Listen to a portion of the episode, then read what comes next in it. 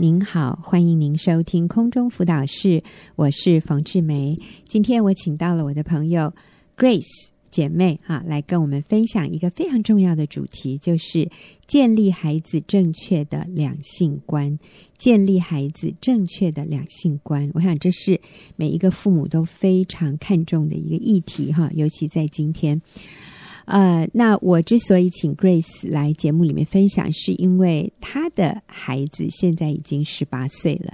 然后最近呢，我们在她孩子的脸书上面看到她发表了一篇文章啊，儿子自己写的哦。看了以后，我们都非常的感动啊。我就觉得一个年轻人十八岁，在今天这样的时代里面，能够有这么。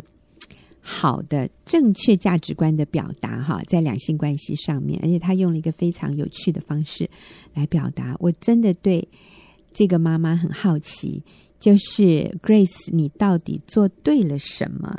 让你的儿子在十八岁的时候能够写出这样让我我这个年龄的人看了非常感动的一篇文章啊！所以 Grace 你好，是冯姐好，各位听众好，是那你要不要先读给我们听？你的儿子在他的脸书上面、FB 上面他写了什么？嗯、好，呃，这是今年初他他自己说他有感而发的一段文字哈，嗯，呃，他说。我喜欢吃提拉米苏，但我更喜欢吃蛋挞。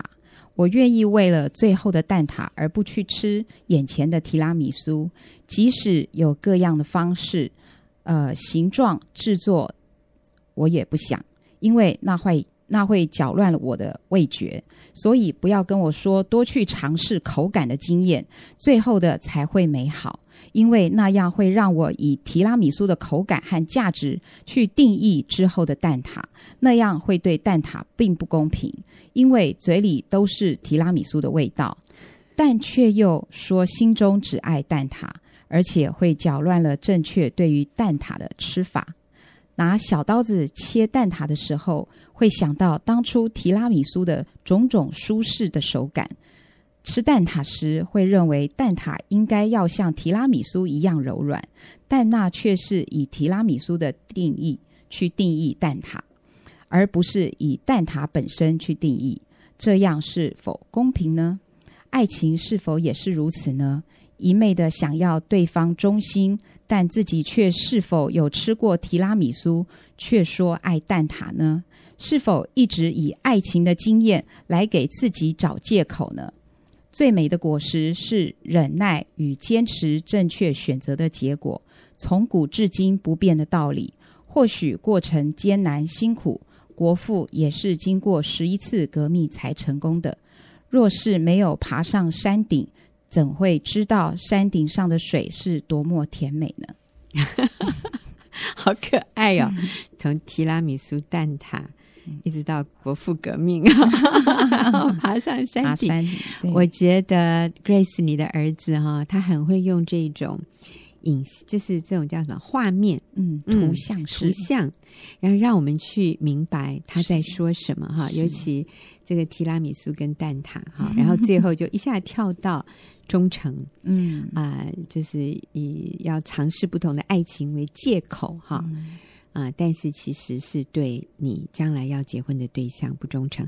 那他在里面没有讲大道理哦，就这样点到为止。我觉得真棒哎！对，我觉得他很有智慧。是，所以讲提拉米苏跟蛋挞，最后其实是在讲，在结婚以前，在你确定要跟谁结婚以前，其实你不要谈恋爱，对，不要去尝试。说我只是想有一个经验呐、啊，嗯。哦但是其实他说对那个蛋挞是很不公平的啊，对，而且会打乱了你吃蛋挞的时候的口感，嗯啊，还有嗯，真好哎，所以我我冒昧的问一下，所以你的儿子到目前为止应该是没有随便去吃提拉米苏，对不对？是没有，真的、嗯、好不简单哦。嗯、其实我知道 Grace 的儿子哈。长得又高又帅又英俊啊，非常非常 man 的那种样子哈、啊，那个眼睛全身是肌肉哎，嗯、然后还竟然可以没有尝过提拉米苏，真是不得了。我觉得他很有这个自我节制力，他很知道啊、呃，先去拒绝那些看起来好的东西，可是其实啊、呃，那个就打乱了我们的胃口，以至于当最好的来的时候，我们反而嗯。没有办法真的去品尝、去感激哈。啊、呃，那我也知道说，他也曾经有过一个经验，嗯，他跟你分享的，就他跟同学走在路上，哈、嗯，是你说一下，对，好，那大概是发生在他高一的时候，嗯，对，他高一的时候，曾经有同学跟他走在路上，嗯，前面呢就看到两个女生，嗯、他同学就主动跟跟他讲说，哎，某某人，哎，前面有两个女生，我们一个交往，一个交一个，好，嗯、那。呃，分头去追这样子哈，你你追左边的，我追右边的，是。结果我也很惊讶，我儿子回来跟我分享的时候，他说：“他说哦，不要。”然后同学很惊讶，同学说：“为什么？前面两个啊，你一个我一个啊，这样子。”然后很嗯，那我儿子就说：“因为我也不希望我将来的呃对象，嗯，他有这样的作为，那我也不要。”嗯，对。所以我就觉得哦，好棒，他好棒的回答。然后，然后他同学就说，他同学说，哦，某某人，我要启发你。嗯，就当我儿子跟我讲的时候，我就笑着回他说，我说你可以去回应你的同学说，好，那我要对你反启发。对，是，所以我看到你的儿子，他可以，他里面有足够的一个稳定力和那个确信自己的一些。价值观哈，以至于他不会屈服于同才的这样的挑战，嗯，同才价值观的这种压力哈。那所以我觉得 Grace 这个真的是很多父母亲希望他们的孩子能够有的这种定力，嗯，就是父母亲从小教他们的，当他进入青春期，甚至像这样的哈，十八岁已经是接近成年的这种情况的时候，嗯，他们能够有那个定力。去拒绝试探，去为了最好的，现在先放下那个看起来好的，嗯啊，那因为他想要得到最好的，是。能够持守自己的圣洁、纯洁，嗯，然后愿意对他的未来负责，是，然后不是只追求眼前的短暂的快乐或者这个欲望的满足。我觉得这个父母一定。有做了很重要的 一些事情在他的身上，嗯，他会有今天这样的一种价值观，这样的自我约束的能力。所以这也是为什么我请 Grace 你到节目里面来跟我们分享，嗯，你觉得你做了什么啊？来跟我们的父母就是有一点这样的交流哈。你做了什么？你认为是关键性的，以至于今天你的孩子可以在。你不在他身边的时候，他可以有这样的表现，这个让父母多放心啊！是、哦、对、嗯，好，所以你要不要说说看？好，那我稍微呃聊一下，嗯，我们做了什么？好、嗯，我记得孩子还小的时候，呃，因为我是自己带孩子，嗯，我也深刻体认自己带孩子好重要，嗯，因为在他年纪小的时候，我们就可以建立呃最初的。价值观，什么价值观？就是我不，我绝对不给他有男女朋友的这种观念和想法。嗯嗯哼，对，你你这什么意思？你说一下啊、嗯。说呃，其实现在哈，听到有很多孩子还是幼稚园年纪的妈妈们。好，年轻妈妈们，她就哦，就会说啊、哦，我儿子啊，在学校交了一个女朋友，嗯，啊，或者是女孩的妈妈就会说，哦，我我女儿在学校啊，有认识了一个男朋友，嗯，好，他们怎么样，怎么样，怎么样？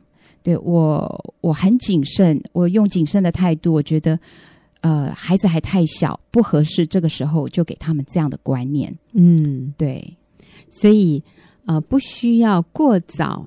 把这个男女关系的这样的一种观念，让我们的孩子去接触。对，所以他跟异性的小朋友在一起玩，就是大家都是好朋友。对，而不要给他们男女朋友的观念。是，嗯哼。你也提到你，呃，儿子小的时候有一个一个同学的妈妈哈，跟你说什么？嗯、对。所以我记得我儿子在读小一的时候，一个班级的活动，嗯，那呃当中有一个同学的妈妈，好，那也是一个男生的妈妈，他突然跑过来就跟我说：“哎，呃，你儿子是我儿子的情敌哦。”嗯，那我被这句话说的莫名其妙，嗯，那我也当场也没有回应，我是跟他说，哎，我们家没有男女朋友的这种观念，嗯，那但是我是回到家以后跟我呃儿子就问，我就问他，他说没有啊，就是好朋友啊，嗯，对。所以你儿子也不觉得那个女生是他的什么女朋友，对，反而是大人把一个很单纯的小朋友之间很干净的一个很单纯的关系，把它加上。复杂化，对。对。加上好像有点颜色这样，嗯、哦，她是你的女朋友，所以你是我儿子的情敌，因为这个女孩子是我儿子的女朋友。哎，对，大人这样讲，有的时候觉得，哎呀，好像开开玩笑，嗯，好像哎，还还蛮好玩的，嗯，但是其实这里面是有伤，是有杀伤力的。对，他让小孩子过早去接触成人世界里面，其实是没有必要的。嗯，哦，所以。刚刚 Grace 讲到一个很重要的观念，就是第一个良好的亲子关系从小建立，透过妈妈自己带孩子，其实从幼稚园就开始了。我们不要过早让孩子有这种男女关系的这种观念啊，幼稚园就可以有女朋友、男朋友谈恋爱。虽然大人好像是在开玩笑，但这些是不合宜的。好，还有什么你可以提醒家长的？好，是的。呃，首先呢，我觉得我看到一件事情，就是上帝在造人的时候，就把一个亲密感的需要放在人的里面。嗯、是，所以我认为孩子小的时候，我所能够给孩子的就是建立他的亲密感，是从父母亲来的。嗯，所以当孩子从父母亲来的亲密感，他能够得到满足，嗯，他就不容易受到外面不正确的、不好的、对他有伤害的。呃，那些关系诱惑，嗯，对嗯。那这个亲密感，你指的是什么？例如，孩子还小时候，其实我跟孩子也有我们的约会时间。嗯、对，那呃，其实多年。执行这个约会时间下来，我发现其实孩子都很聪明。嗯，那孩子就会慢慢，我们有妈妈跟孩子的约会时间，嗯，也有爸爸单独跟孩子约会的时间。嗯，所以孩子，我记得、啊、也有爸爸妈妈约单独约会的时间，是 是，对，那是最重要的。啊、对，嗯，对。然后，所以呢，孩子久而久之，他就知道哦，跟妈妈约会的时候。我们可以做什么事，嗯，是他很享受的。嗯，跟爸爸约会的时候，我们可以一起做什么事，是他很享受的。嗯，对，像呃，举我们家的例子，好，嗯，那我跟我儿子约会的模式，大概就是会找一个呃灯光好、气氛佳的地方，对，然后可以敞开心聊天。嗯，那我记得。刚开始执行这个约会的时候，嗯，对我儿子，当然孩子不知道要讲什么，嗯，那他就我就会主动先从学校，例如你今天上什么课啊，嗯，遇到什么人啊，然后做了什么事啊，老师怎么样啊，有没有认识什么新的同学啊？好，主动提问，然后呃，他在讲这样子，那慢慢的他就变得很主动。甚至还不到约会时间，他就迫不及待要找我分享学校里所有的事情。嗯嗯、对，这是跟妈妈约会的时候做的事情。嗯，那他很享受。跟爸爸呢，呃，我就发现他就发现跟爸爸的话就是打球，嗯，好玩球，嗯、做运动方面的，对，他很享受。嗯，对。其实最近因为儿子十八岁了，考上驾照，你们还全家一起去骑机车，只差没有环岛哈。是是是，环北部，台湾北部。对，呃，所以那个亲密感，呃，一般人想到的有有这样想到的是肌肤之亲，就是拥抱，嗯、当然那个也很重要。是，但是 Grace 在这里提到的那个亲密感，更是心灵里面的。就是你可以敞开，对，然后感觉到被了解、被爱，嗯，感受到对方愿意花时间给你。是，那其实这些你说跟两性关系有什么关联呢？有非常大的关联，嗯，因为如果孩子在家里得不到这种内心啊、心灵、情感、心理上面的这样的一种，觉得他可以在你面前敞开自己。他是被了解、被接纳。如果在家里没有的话，他就会向外去找。嗯，那很可能那个对象就是一个异性，所以孩子就会提早谈恋爱。对，孩子会提早有嗯你知道这些我们父母不希望看到的，甚至啊、呃、有这个婚前性行为啊，嗯、因为其实，在这些行为的背后，他们想要寻求的是内心深处的那种亲密的感觉。对啊、呃，否则他会觉得好孤单，嗯，他会觉得没有人了解他。是那最容易的一个方式就是透过谈恋爱。是那但是以他们的年龄，他是无法去处理。是。复杂的两性关系里面的很多的问题。啊、嗯哦，他们是不合适谈恋爱的，嗯，所以啊、呃，跟爸爸妈妈在一起的这个亲密的感觉是很重要。那刚才 Grace 提到的是透过约会啊，嗯、就是你特别安排一段时间，嗯啊、呃，跟孩子有约会，对、嗯，那你们夫妻也这样做吗？哈，是当然，我刚刚说这个是最重要的根本。嗯、对，那孩子真的从父母亲彼此相爱的榜样。嗯去也不但满足到孩子的那个刚刚我们提到所需要的亲密感，也给孩子做一个正确的示范。嗯，对，那也给孩子很大的安全感。嗯，对。那例如说，我跟先生的约会文化，哈，嗯，在我们家已经行之有年。那我记得儿子好像小学四年级吧，嗯，有一天下午放学，我跟我先生还在外头，在回来的路上，嗯，那儿子就打电话了。就说：“哎，你们什么时候回来？”嗯，那个时候呢，这个本能的会想，这个孩子不知道在家里要做什么偷偷摸摸的事情，嗯、不希望被爸爸妈妈知道的，所以要问我们什么时间回家。嗯、结果等到我们回到家，一开大门，哇，那个那份惊喜，身为父母亲觉得好安慰，除了喜悦之外，还有安慰，嗯，好欣慰，好，为什么呢？原来打开门一看。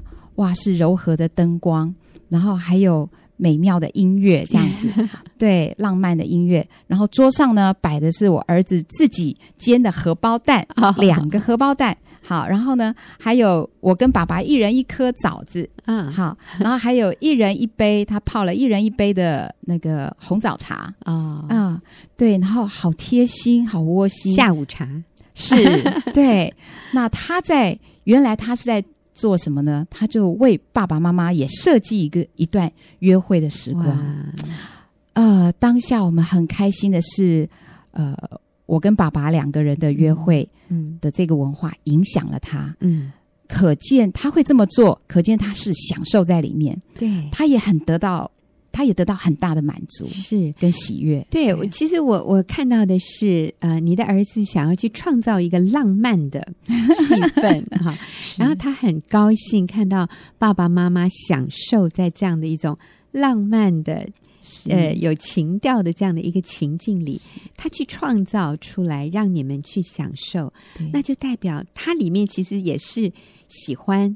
也有这种需要的，是，但是他可以把这样的一个需要，透过这么健康、对这么正确的管道，对、嗯、这么建设性、这么正确的方式来、嗯、来，他也乐在其中。对，嗯，他没有说他去找一个女生来 来一起跟他喝下午茶，没有哎、欸，他是看到爸爸妈妈享受在里面，嗯、他就开心的不得了。这个已经满足了他里面对于那个浪漫感的需求、欸，哎、嗯，哎，我所以我觉得父母的榜样。好重要，啊、嗯。呃，反而是今天我们的孩子他们看到的浪漫的关系，嗯，享受在约会里面的，通常都是电影、电视、媒体里面看到，而往往都是一些不正常的男女关系，好像只有不正常的男女关系会这么有情调，这么有气氛，他们看不到那个正人君子啊，还有那个良家妇女，嗯、爸爸妈妈在家里其实。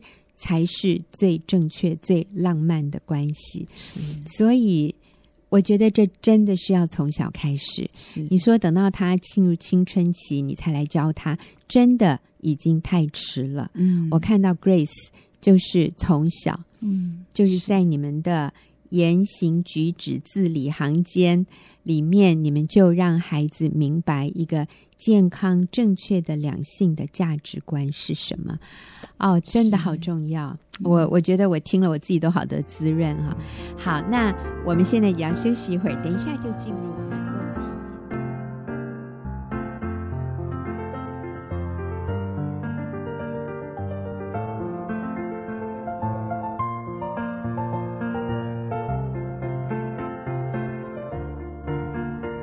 朋友，您现在所收听的是空中辅导室，我是冯志梅。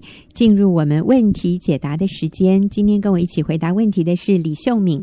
秀敏，你好，好，冯姐好，好。我我们今天收到的这一个问题是一个亲子关系的问题，哈、嗯。那是一个妈妈，她写信进来，她说我的孩子在国外读大学，最近我请他给我看成绩单。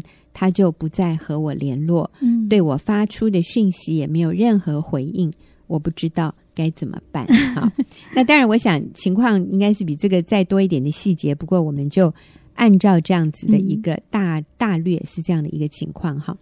嗯，所以秀敏，你也有小孩读大学哈，嗯，当你的孩子都不跟你联络了。不理你了，我们该怎么办呢？很明显的，他考得不好，哦、考得不好。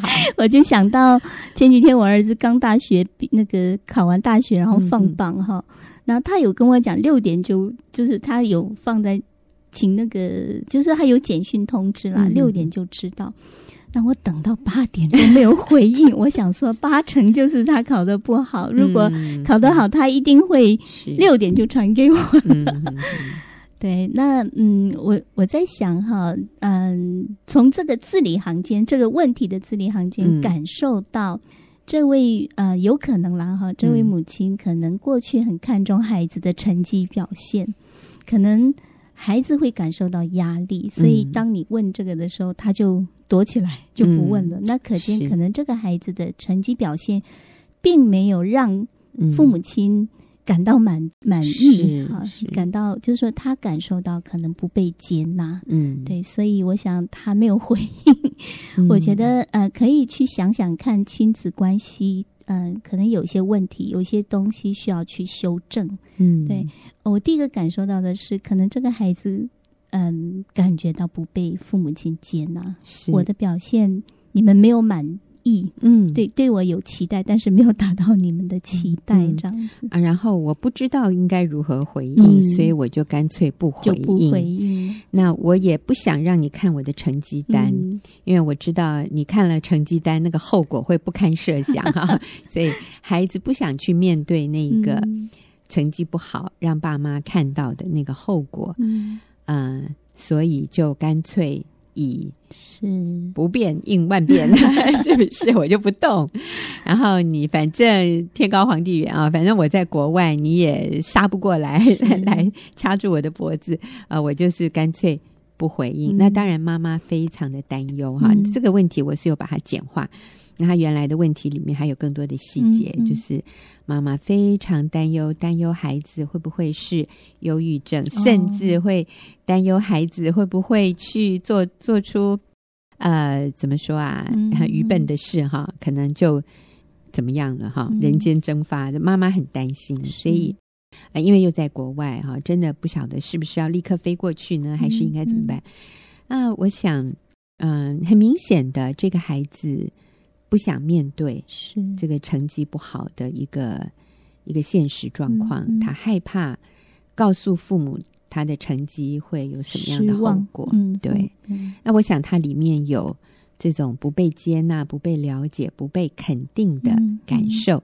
那当然，他自己要负很大的责任啦。哦、嗯，他可能也没有那么认真的念书，所以他里面其实是挫折、是沮丧的。是是。所以你觉得妈妈现在可以做什么？这个妈妈其实很棒，她非常愿意接受帮助。是。她说：“呃，我要怎么做我都可以啦，跟他道歉什么我都愿意啦。嗯”就就是不要不要去寻短了，他很怕孩子。哎，你觉得我们可以给这个妈妈什么具体的建议？是是，我我想分享我自己的感受啦哈、嗯。我有三个孩子，其实我刚刚讲儿子已经是老三了。嗯啊，我就说上帝，你每一个都是新鲜的功课，嗯、虽然前面已经经历过两个。那呃，我这个儿子基本上他是一个不是那么善于读书的孩子，嗯、他很喜欢做事，嗯、所以从小学到。哎，他小学三年级、三四年级以前都还好，其实那个差异看不太出来。嗯、其实你大家从五六年级就慢慢就看出那个差异了哦。可是他从小学经历每一个老师，一直到现在高中，嗯。嗯、老师给他的肯定就是他是一个非常非常会管理嗯，人际关系，还有经营班级，所以他、啊、他永远就是被，就算不是班长，但是老师就会请他做班长，嗯、班长该做的事情，嗯、就是老师非常的信任他。是，然后这个孩子很特别，他可以跟老师保持非常好的关系。嗯、老师会把一些心事跟他讲，哎、就是学校发生的一些。行政上的问题都会跟他抱怨，这样子，啊、是就是这个孩子有这样的一个特质，所以啊、呃，其实我对他并没有很高的一个，就是你一定要把书念到多少这样子，嗯、并没有一个很高的嗯、呃、要求跟期望啦。那但是这次看到他成绩的时候，呃，他自己也很傻眼，怎么会考这个分数？嗯、那我刚开始也是很傻眼，可是。我就立刻想到，就像刚刚冯姐讲的，他自己已经很挫折，嗯、我不需要跟他说说什么，我不需要再。嗯、我觉得那考不好的人已经就已经得到他该得的那个痛苦了，嗯、你不需要再加痛苦给他。嗯、所以，嗯，我我就从他的 line 里面看到他丢的东西哦，就是。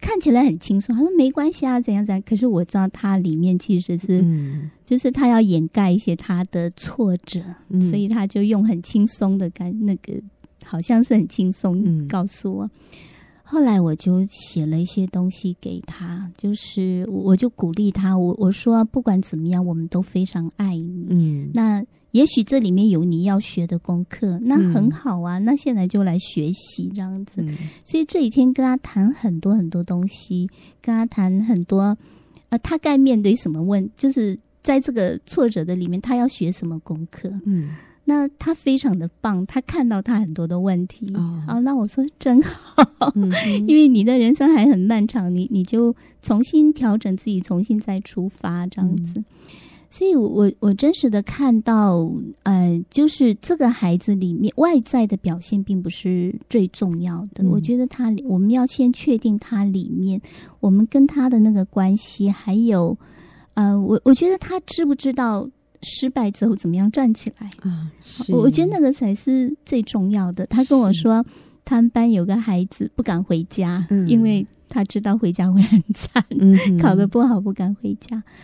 那我就觉得蛮感恩的，呃，这一天跟他谈很多东西，我就觉得，哎，他成熟很多，借着这个挫败，嗯，成熟很多。那我就觉得，哎，这也是蛮值得的，嗯，是，嗯。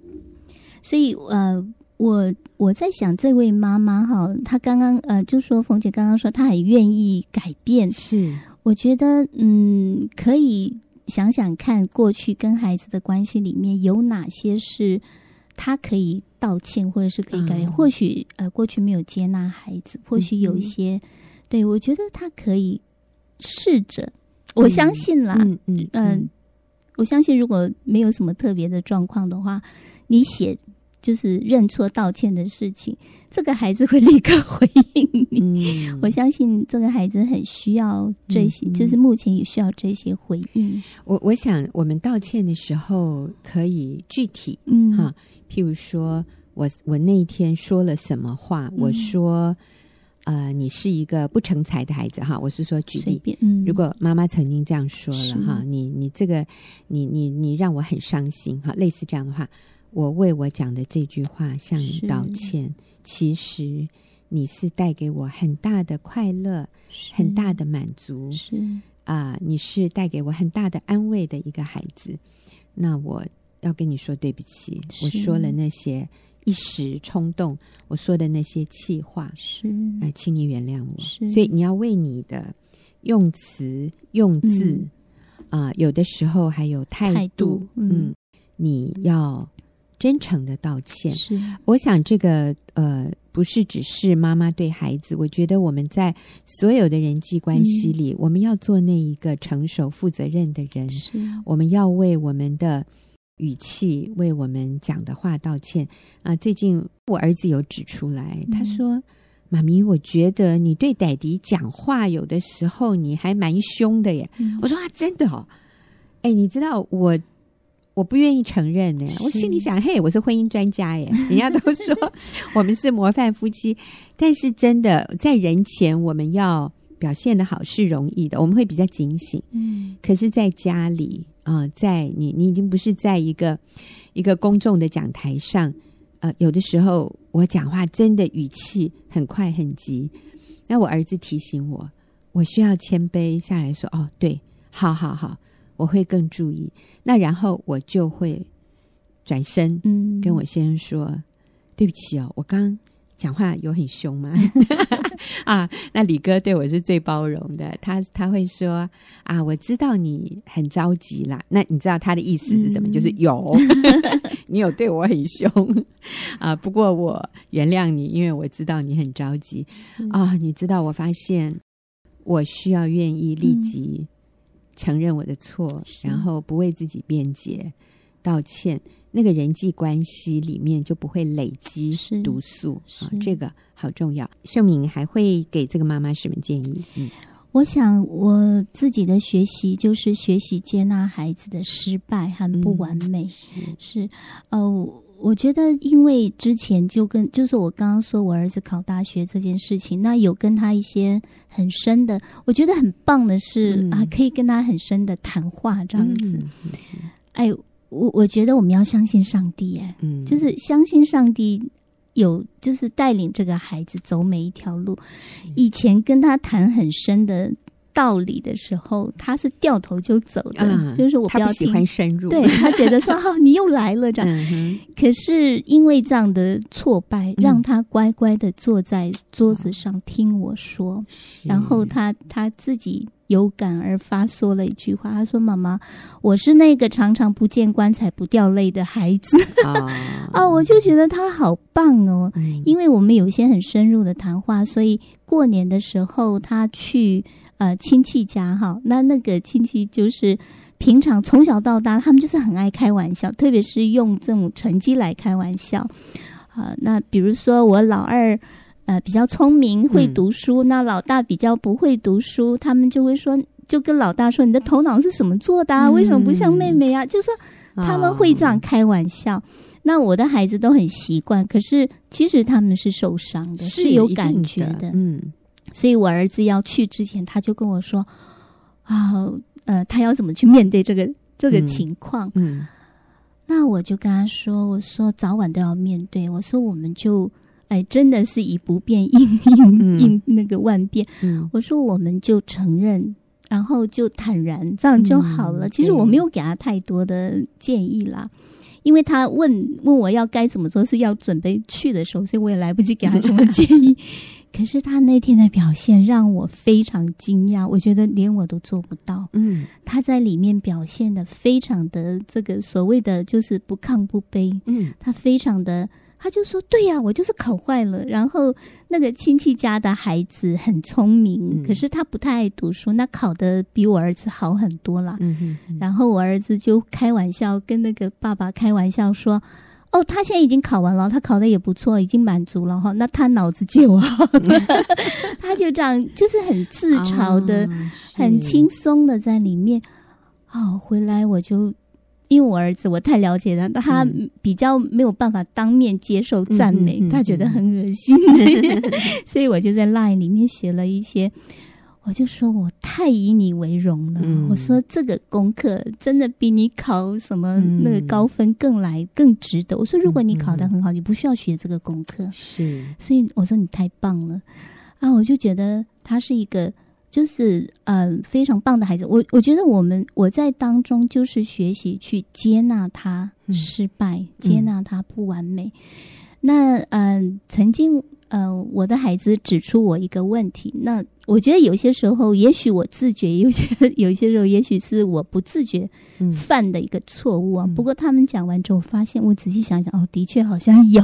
嗯他们就说，他们呃有一次跟我争论一个真理啦。嗯，那当然我是对的哈，嗯、就是我要跟他们传讲这个东西。嗯、可是他们这个年纪，他们觉得，哎呦，你太律法了，你你的标准太高了。嗯、他觉得这个真理应该有些另外的一些状况，不是一个绝对的。嗯，那我就跟他们说，好，我该讲的讲完了，你们能不能接受？我尊重你们，我讲的很漂亮。嗯、结果我的呃老。二有一天，他非常认真的跟我讲，他说：“妈妈，这句话你从小常常跟我们讲，就是你发现你争辩不过我们的时候，你发现我们不愿意改变的时候，或者是还在改变的过程的时候，你常常会把这句话丢给我们。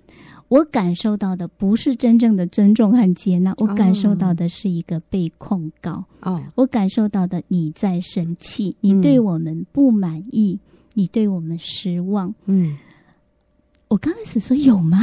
嗯，我觉得我没有，我真的接纳你们呢、啊。嗯，可是仔细想一想，的确是我里面会有很大的挣扎，要挣扎很就是一番时间之后，我才能够真实的去接纳他们，哦、还没有办法做到的部分。嗯、哎，我发现我要承认，在他们面前承认，我说对不起。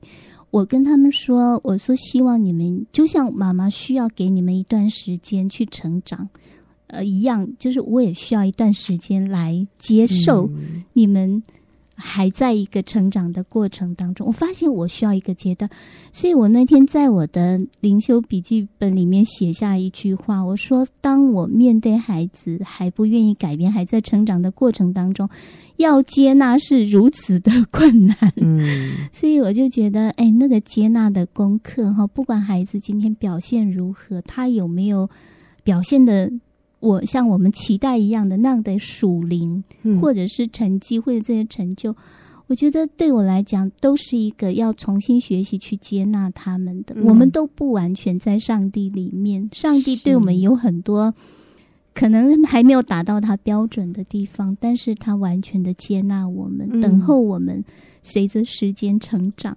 所以，哎，我觉得这个是我最近学习到的功课。嗯、我觉得啊，秀敏，谢谢你的分享。嗯，这个好重要。我们看到，当我们跟孩子之间有一些摩擦，有一些不愉快，嗯的这样的有一些张力的时候，其实就是上帝跟我们说：“哎，这是一个好机会哦，嗯、你可以成长哦，是，这是一个好机会哦，让你们的关系可以更真实。”更深入好，那我想问问题的这个妈妈啊、呃，这也可能是有史以来第一次，嗯，你的孩子不再回应你的 line 或者你的简讯啊、呃，可能有史以来第一次，他好像有一点不想再被你掌控，嗯、所以这个妈妈很焦虑、很着急。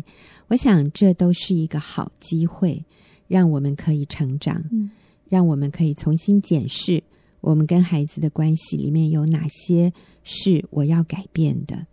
呃，所以我们刚刚的建议是，你可以跟孩子道歉。嗯，然后第二个，我们也真的，啊、呃，我觉得秀敏讲的很好哈，因为有的时候我们都会讲一些很好听的话，就是我很尊重你啊，你做什么决定我都尊重你。可是孩子心里想，你你你没有真的尊重我，我我没有觉得被尊重，我还是很有压力。那代表什么？代表真的我们没有那么尊重他。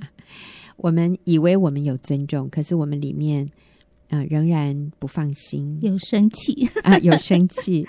我们里面有很深的挫折感，我们有很深的担忧，我们对这个孩子的不信任。那其实是我们要来到神面前说：“主啊，你来调整我。